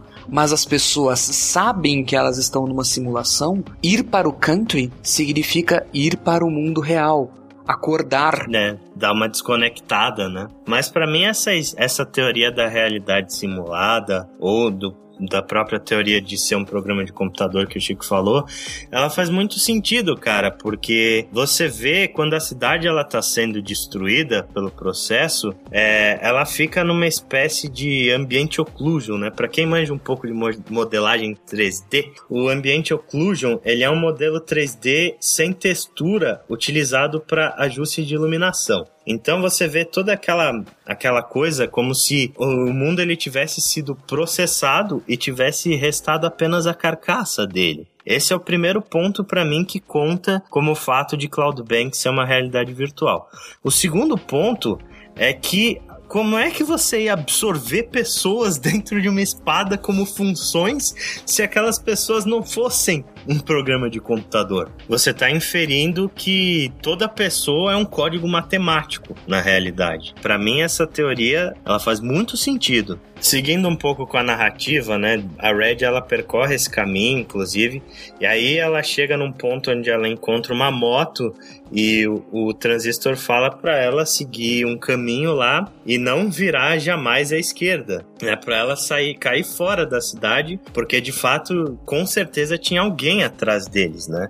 E a Red ela faz justamente o contrário, ela pega, vira à esquerda e ela vai atrás das pessoas que estavam caçando ela. Quando ela chega no palco onde ela se apresentou, é, a gente tem uma cena mostrando o que aconteceu na noite, né? Por que é que ela tava em cima daquele prédio e por que é que aquele cara tava morto com uma espada enfiada no peito. Então, vamos lá, Proto. O que, que você acha que aconteceu naquela noite? Isso fica bem claro mais pro meio do jogo quando você mata a Sibyl. Exato, é nessa parte onde a gente tá, exatamente. É, é, você vence a Sibyl, que é a primeira parte da Camerata, é o primeiro inimigo da Camerata que você fala e pelo que parece em toda a apresentação do jogo, é o primeiro de quatro inimigos. É muito interessante essa batalha para mim, um pouquinho voltando a fazer o background, porque a Sibyl, ela tá praticamente processada, ela tá praticamente tomada pelo processo. E ela, enquanto você luta com ela, ela fica gritando: "Não, nós não queríamos tomar de você. Tome de volta!" e gritando coisas que não fazem nenhum sentido para alguém que não está extremamente arrependida do que aconteceu. Exato. Depois que você mata a Sibyl, você pega a função Help, muito interessantemente, e você descobre que a Sibyl era amiga da Red. Uhum. E que naquela noite, comparsa da Sibyl tentou matar a Red e um homem a defendeu. Alguém entrou no meio do caminho de uma espada arremessada, o Transistor. Exato, cara. E foi nessa noite que ela perdeu a voz também. E mesmo assim ela perde a voz. Para mim isso ficou claro também. O que aconteceu nessa noite foi que a Camerata, né, que é uma organização radical, tentou assassinar a Red, e isso aconteceu depois de um show. né? O pessoal tinha muita dúvida se foi durante um ensaio, se foi depois de um show, etc. Mas para mim ficou claro que foi depois de uma performance da Red, onde ela estava ensaiando o material novo dela, né? Pelo que eu tinha entendido, era tipo numa espécie de coquetel, assim, sabe? É depois de um show dela onde ela tava no backstage ensaiando alguma coisa. É, depois que o público tinha ido embora, aí a Camerata entrou lá e tentou assassinar a Red. Só que o que aconteceu foi que esse ser misterioso ele se jogou na frente da Red e tomou a espadada por ela. E aí os dois, de alguma forma, eles conseguiram fugir. Eles pararam no topo daquele prédio onde o cara morreu e a Red pegou o transistor para ela. E uma curiosidade legal é que você percebe claramente que ela estava numa apresentação porque ela tá vestindo um vestido de gala e ela teve que cortar uma parte do vestido para poder se mover melhor. Ela corta toda a parte de baixo do vestido. Isso é mostrado inclusive no trailer do jogo, ela rasgando. Ela usa a jaqueta daquele companheiro dela que você no final do jogo faz a ligação porque tem exatamente o mesmo símbolo né, da, za- da jaqueta que o cara usa. Só que a gente tem um outro detalhe aí. Apesar dela ter sobrevivido, a Red perdeu a voz. Cara, é- eu acho que, tipo, ela sobreviveu, mas é como se ela tivesse sofrido um dano pelo processo, da mesma forma que quando você morre uma vez no combate, você perde uma função. Uhum. É como se ela tivesse perdido a função Sing E foi parar dentro do, do, do transistor. transistor. Eu concordo. Porque no começo do jogo você tem a função Crash, que tem o file ligado à Red. E quando você ativa o turn, né, quando você para o tempo, você ouve a Red murmurando as músicas dentro do transistor. Uma coisa que é muito, muito interessante desse ponto também é que mais pra frente você ouve a camerata explicando: Nós queríamos a sua voz porque nós somos só quatro. E a sua voz é de muito mais do que isso. Ou seja, isso ligando com o que a gente fala de que a Red é um usuário, e eu gosto muito de um detalhe, inclusive, que quando você equipa a função Help, que você pega da Sibyl no slot passivo, você pode se tornar um super usuário. É, você pode tornar um super usuário. A Sibyl era sua amiga honesta e ela não queria o mal pra você. Ela não sabia do plano da Camerata. Eu não acho isso. Eu acho que ela não sabia de tudo que a Camerata queria. Eu acho que ela sabia o que a Camerata pretendia, mas não que a Red precisava morrer pra isso. Vamos falar então da Camerata? Quem são os membros da Camerata? A gente tem quatro membros. É a Sybil, Sybil Rice, que é a primeira que aparece no jogo. É, o que, que é a Sybil? A Sybil ela é uma socialite que é responsável por diversos eventos na cidade. Então ela conhece muita gente, ela conhece muita gente da High Society e é explicado no, no file dela que inclusive é assim que ela conhece a Red, que era uma estrela em potencial. Agora, o Proto falou que a Sybil não sabia dos planos da Camerata. Eu não acho que é isso, cara. Para mim, sabe o que que é? A Sybil é apaixonada pela Red. O que ela fez foi por ciúme. No file dela, você vê que a Red ela se afasta muito da Sybil, né? Ela é uma pessoa meio reclusa e tal.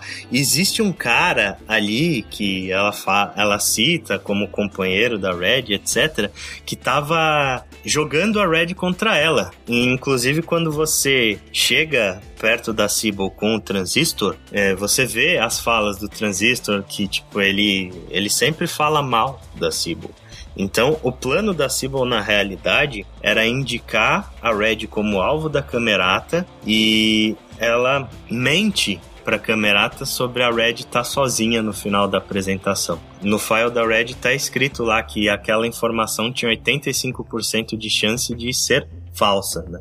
Então, o que ela fez foi indicar a Red como alvo da camerata, só que ela sabia que a Red estava com o companheiro dela e na realidade ela queria se livrar do cara e não da Red. Faz sentido. Faz bastante sentido. Os outros membros da camerata que a gente tem, o grande mentor, né, da organização é o Grant Kendall, que é um administrador da cidade de Cloud Bank. Ele é um dos administradores mais antigos da cidade, ninguém nunca ficou tanto tempo no cargo quanto ele. Ele foi o grande idealizador da organização.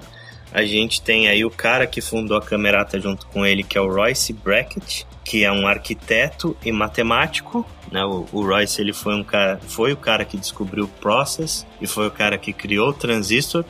E por último, a gente tem o Asher Kendrill, que é um editor lá de, da OVC, que é uma, uma, um veículo de comunicação, né? A OVC ela é responsável por toda a comunicação da cidade. Aí um detalhe interessantíssimo, né? Vocês com certeza perceberam que o Grant e o Asher Kendrill têm o mesmo sobrenome, né? E aí eu fui pesquisar no jogo qual o grau de parentesco entre os dois.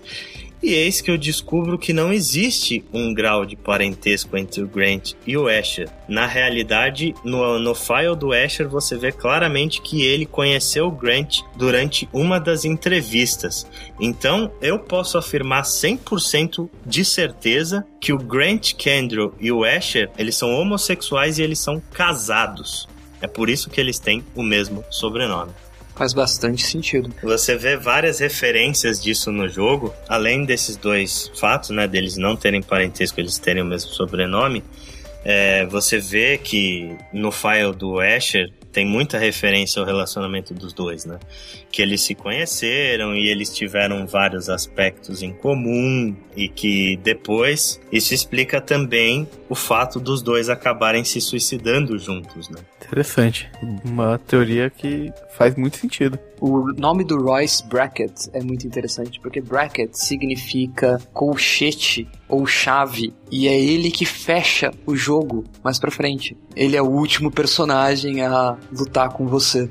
É, e normalmente onde você fecha, você fecha uma função, um programa ou qualquer coisa, em muitas das linguagens de programações nas chaves mesmo. Exatamente a Camerata, ela é muito o que controla. Ela, ela controla tudo aquilo ela que, uhum. meio de certa forma, organiza todas as funcionalidades, tudo que acontece ali na cidade. Então, ela parece, ao meu ver, ela parece como se ela fosse o processador. Como se uhum. ela fosse um grande processador, um grande centro de controle de tudo aquilo, onde as informações passam ali, né? Por isso que você tem a OVC sendo controlada pela Camerata, que é o centro de informações que vai para todo toda a Cloud Bank. Você uhum. tem a parte de, de arquitetura passa toda por ali também. Tudo que é arquitetado aí, você tem o um arquiteto. Você tem a parte de eventos. Então, é como se aquilo ali fosse a estrutura base de tudo aquilo, uhum. né? Como se fosse a estrutura que sustenta toda a cidade. se- sendo uma cidade real, né? Sendo um mundo real, aquilo seria tipo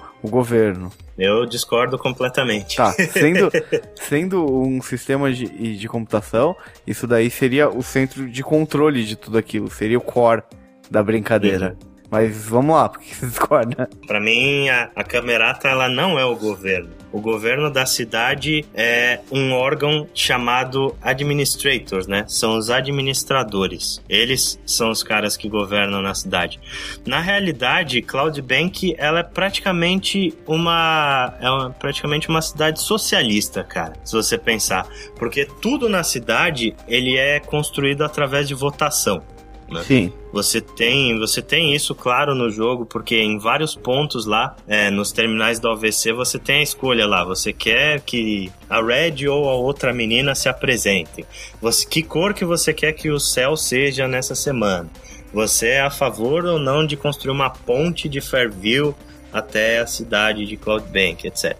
Ou seja, né? Tudo na cidade é construído a partir de votação. Então, os administradores eles não têm muito poder do que acontece, certo? Certo. E a Camerata, ela surgiu através do Grant Kendrill, que é o administrador mais velho da cidade, e ele se sentia extremamente frustrado com aquilo, porque na realidade ele não tinha o poder de mudar nada, sabe? Tá. Ele passou décadas na administração da cidade, nunca teve esse poder de mudar nada. Ele, na realidade, ele achava que ele sabia o que era melhor para Cloud Bank, Uhum. e não as pessoas. E aí, é, o Royce Brackett, que era um amigo do, do Grant e era um arquiteto, ele também tinha o mesmo sentimento de frustração, porque todas as obras que ele construía eram derrubadas constantemente para a construção de outras coisas. A população votava que no lugar do parque ela queria uma ponte, então o parque que ele fazia era destruído para a construção de uma ponte.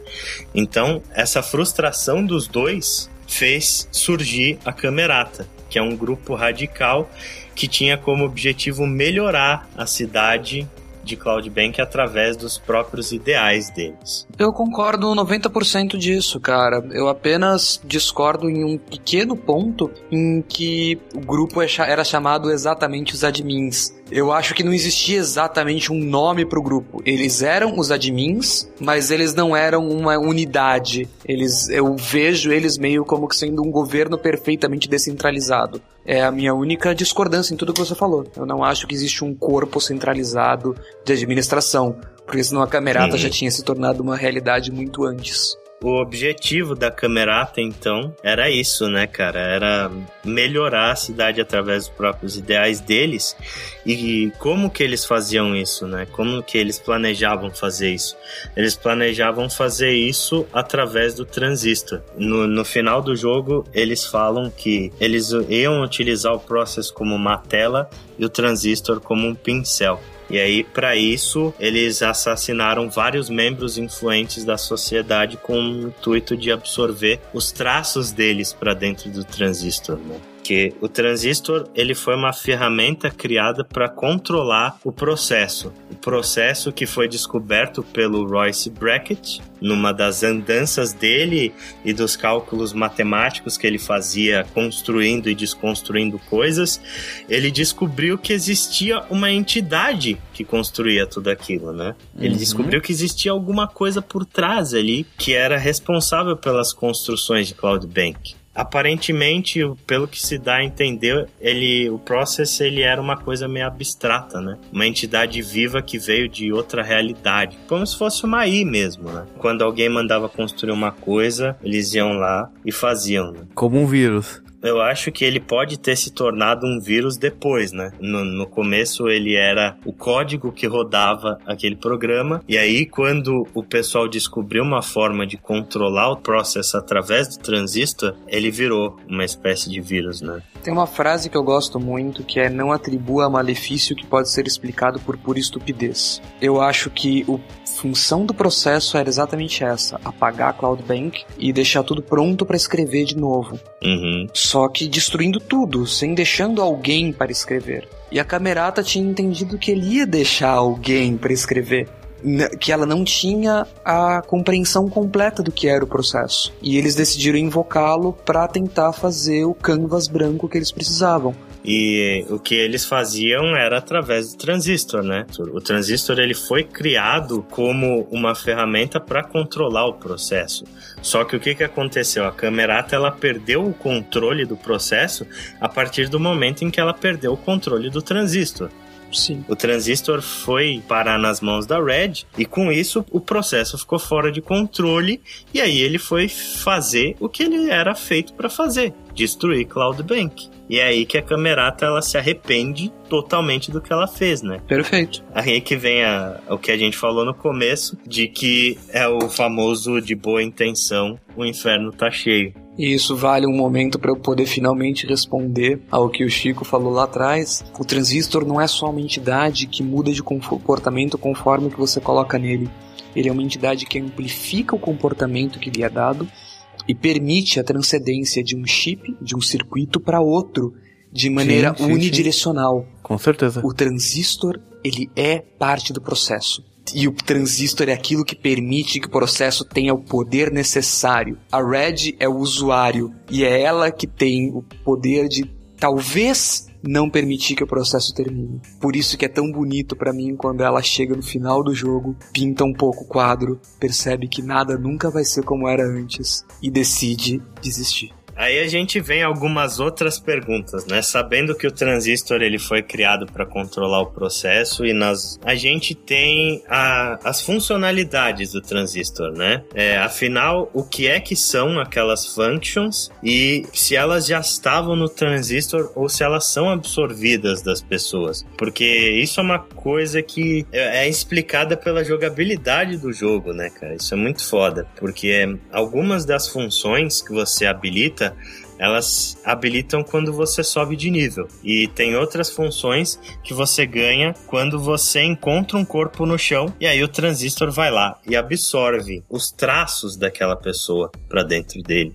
A minha teoria sobre isso é que algumas funções elas já estavam dentro do transistor, de todas aquelas pessoas que a Camerata assassinou. Aliás, a Camerata assassinou essas pessoas justamente por causa dessas funções. Com essas funções é que ela conseguiria ter poder o suficiente para moldar a cidade do jeito que eles queriam, que a Red era um alvo em potencial por causa da voz dela. Aí você tem o super comediante lá, você tem o jogador de futebol extremamente promissor, todas pessoas com habilidades ímpares, né? E é justamente essas funções que a Camerata ela queria absorver para dentro do transistor. E você também tem a própria Camerata, né? Você tem a, o arquiteto, você tem a socialite, você tem o pensador. É, mas essas uhum. são justamente as funções que você pega depois, né? Exato. Sim, quando você absorve aquelas pessoas que morreram. Que é exatamente o que ela falou, essas funções são funções externas, que ela. Eu concordo, são funções externas que você ainda não consegue utilizar, ou seja, tipo, as que estão dentro do transistor você consegue utilizar conforme você adquire conhecimento sobre elas. Seria o passar é, de nível. Entendeu? Conforme você aumenta o seu nível de usuário, é. né? Você habilita coisas que já estavam dentro do transistor. Eu não estou discordando, muito pelo contrário. Eu só estou dizendo que era parte do plano da Camerata usar a si mesmo como parte das funções. Faz sentido. Porque é engraçado, né? Os quatro membros da Camerata são as, todas as funções que ocupam quatro pontos da memória do transistor. Eles são as funções mais poderosas do jogo. Um é o Help, o outro é o Cool, o outro outro é o Void, o outro é o de absorver energia lá. Beleza. E aí a gente tem um outro ponto aí para discutir a respeito do transistor. A Red, ela ouve vozes, né? Vindo de, de dentro do transistor. Mas ela só ouve a voz daquele cara. Ela só ouve a voz do companheiro dela. Por quê? Ah, se você levar em consideração o que a Sibyl fala, essa voz, não, nós o matamos, nós o matamos. Uhum. Porque a Red quer, porque é a única voz que ela quer ouvir. A Sibyl uhum. parece ouvir a voz da Red, que não existe mais, é a voz do transistor. Perceber que existe todo um problema, mas a Red, tudo que ela quer é ouvir a voz do amado dela. É uma coisa mais filosófica, mas eu acho que ela tá ignorando escolhendo ignorar. Eu alio a isso um, quando você está andando por Cloud Bank, você vê é, silhuetas passando, você vê coisas que parecem estática passando, Uhum. mas que elas andam do mesmo jeito que você pode andar, como se fossem pessoas passeando pela rua. É como se a Red estivesse escolhendo não ver algumas coisas que estão por aí. Eu acho que existe uma explicação plausível pra isso. Porque no final do jogo, o próprio Royce Brackett fala que é normal o proprietário da espada escutar vozes vindo dela. Mas ele só escuta vozes de pessoas que ele conhece. Todas aquelas pessoas que foram absorvidas pelo transistor, a Red não conhecia. A única pessoa que ela conhecia era o amado dela e a Sybil. E, inclusive,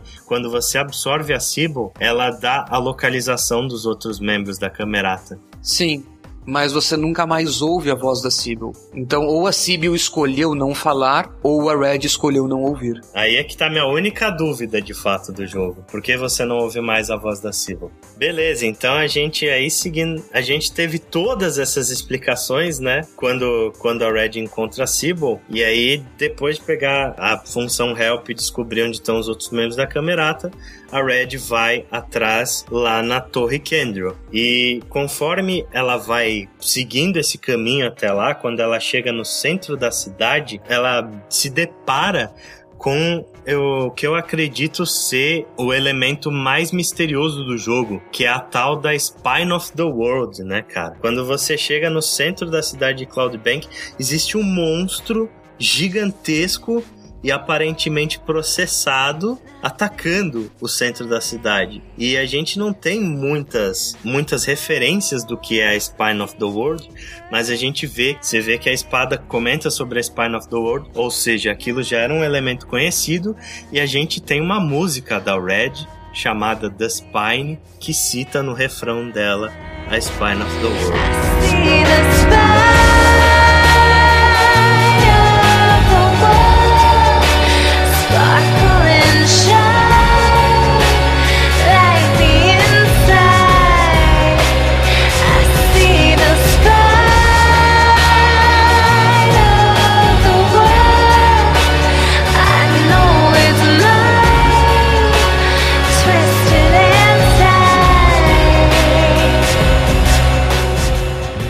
Que, que vocês acham que é Spine of the World? Vamos ver se bate com o que eu acho. Watch it break if we get closer, much closer. Isso é uma, são versos da música The Spine da Red, que é a ideia, ela fala de alguma coisa que é só pele e ossos e está lá emaranhado em si mesmo no centro, brilhando. A Spine of the Road pra mim é aquilo que está no centro de Cloud Bank. É o que faz Cloud Bank existir, como se fosse a plug da tomada de Cloud Bank. E quando você se aproxima dela, ela te dá interferência, como se fosse um circuito sobrecarregado, como se fosse um transistor, como o Chico falou, com uma voltagem diferente, agindo diferente. Pra mim, Spine of the Road é isso, o core central de Cloud Bank. Que eu acho que a Spine era no, no mundo, né? Ela era uma, uma landmark, um ponto de referência, assim, um ponto turístico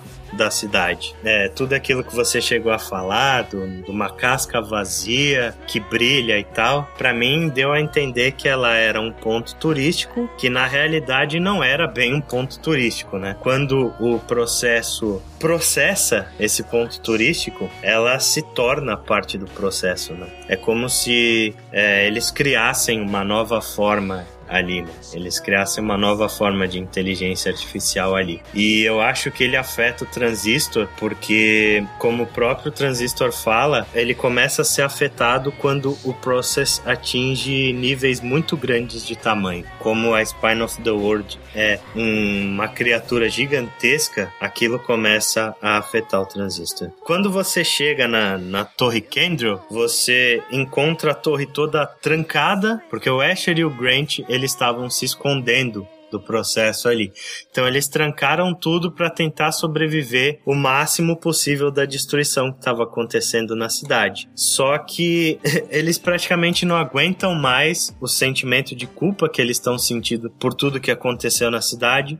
Inclusive você vê o Asher fazendo um pronunciamento dizendo que a culpa toda foi da Camerata. E aí quando você escala a torre e encontra eles na sala deles, os dois se suicidaram, né? E aí absorvendo a função dos dois, você descobre o paradeiro do último membro vivo da Camerata, que é o Royce Brackett.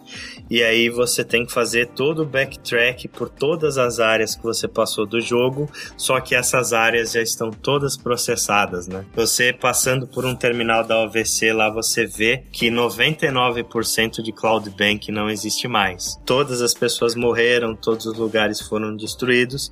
Cloud Bank virou basicamente é, uma tela em branco. E aí você descobre que o Royce ele tá no distrito de Fairview, que fica fora da cidade. Quando você chega no fim da cidade, o Royce aparece para você como uma telinha, né? E ele fala para você usar o transistor para construir uma ponte até Fairview e encontrar ele ali para conseguir destruir o processo. E é aí que você usa de fato o grande poder do transistor, que é de controlar o processo e construir as coisas, né? Chegando no distrito de Fairview, tem aquela parte do jogo onde você tá num lugar completamente processado, né? Eu acho muito foda essa parte porque você entra em portas que aparentemente dão em lugar nenhum, e aí de repente você chega num lugar e você tá de ponta cabeça. Isso demonstra o poder do processo, né? O que é um lugar processado é, um- é uma coisa totalmente sem sentido, né, cara? As próprias leis da física não existem mais naquele local, né? E aí você vai acompanhando aquela estrada até chegar no estúdio do Royce, que é o último lugar ali de Fairview que ainda não foi processado, e ele fala para você colocar o transistor no que ele chama de berço, né, de cradle. Colocando o transistor ali, você vai conseguir parar o processo e mandar ele para outro lugar fazer o serviço dele, né? Eu acho que o cradle, né, o berço, é o lugar onde você coloca o transistor para que ele utilize o potencial máximo que ele tem. Se o transistor passa muito tempo fora daquele lugar, o processo fica fora de controle. Eu acho que só utilizando o cradle é que você consegue controlar o processo. É por isso que a Red não consegue controlar o processo enquanto ela porta a espada. Aí depois, quando a Red aceita, né, colocar a espada no cradle, ela e o Royce eles são sugados para dentro do transistor. E é ali que ocorre para mim a batalha final do jogo. Que o Royce fala que somente um dos dois vai poder voltar para salvar Cloud Bank. Então ele se desculpa e parte pra cima da Red e aí você enfrenta ele. Ele também portando um transistor. É interessante que você vê que o cenário tem vários transistores, né? Ou seja, aquilo é uma metáfora foda pra demonstrar que de fato aquela luta ocorre dentro do transistor e que o transistor é esse de fato uma realidade virtual, que existe um sistema lá dentro, né? E aí a gente vai pra cena fantástica final do, do jogo, que depois que você derrota o Royce e a Red, ela sai do transistor, ela controla o process e volta pra cidade com o poder de reconstruir. É, ela até tenta reconstruir, reconstrói uma parte, né? Mas. Ela escreve blocos, eu achei tão legal isso. Você refaz a ponte, aí você refaz um lado da cidade, refaz o outro lado, e aí o, o transistor fala pra ela por onde você vai começar? Por aquele restaurante que você gostava, pelo palco onde você se apresentou. E aí é exatamente o que o Proto falou, né, cara? Ela vê que a cidade ela nunca voltaria a ser o que ela era antes, que não tem mais população, não tem mais nada, então não, não tem mais sentido pra Red viver ali, né? E aí que ela recria somente o ponto onde o amado dela tava morto, né? E aí o transistor até fala, pô, esse aí costumava ser eu. E aí ela se senta do lado dele e resolve se apunhalar com o transistor pra passar a eternidade junto com o amado dela dentro do transistor. Meio Romeo e Julieta essa parte, né? E eu acho essa cena muito foda, cara. Aquela música subindo, sabe? E o transistor desesperado falando: Red, no, don't do that, don't do that. Aí ela vai e resolve se matar, né? Ela pouco se importa e resolve se matar. E aí, naquela transição entre a cena que ela tá em Cloud Bank até a cena que ela já está de fato dentro do transistor, começam a aparecer várias imagens e é nesse ponto que pra mim é revelada a identidade do cara. Ele era o guarda-costas da Red. E a Red se apaixona por ele, os dois têm um caso e inclusive você vê uma das fotografias que ele tá no palco e a Red tá escondida atrás dele. Então pra mim fica bastante essa impressão de que ele era de fato protetor dela. Então essa foi a nossa discussão sobre Transistor. A gente espera ter clareado, né, tudo que ficou de dúvidas em relação ao jogo. A gente pede para que vocês sigam a gente no Twitter, no WPOnaplay. O Twitter ele anda sendo o nosso principal veículo de comunicação com os ouvintes. Como o Twitter ele é uma ferramenta em que a gente consegue ter uma proximidade maior com vocês, responder tudo que vocês falam, então a gente tem usado ele bastante como ferramenta. A gente pede aí então para que vocês sigam a gente lá no arroba. Então é isso, cara. A gente fica por aqui. Um abraço para todo mundo e até a próxima. Falou! See you in the country. Just like that, river always finds the sea so helplessly, like you find me. We are paper boats.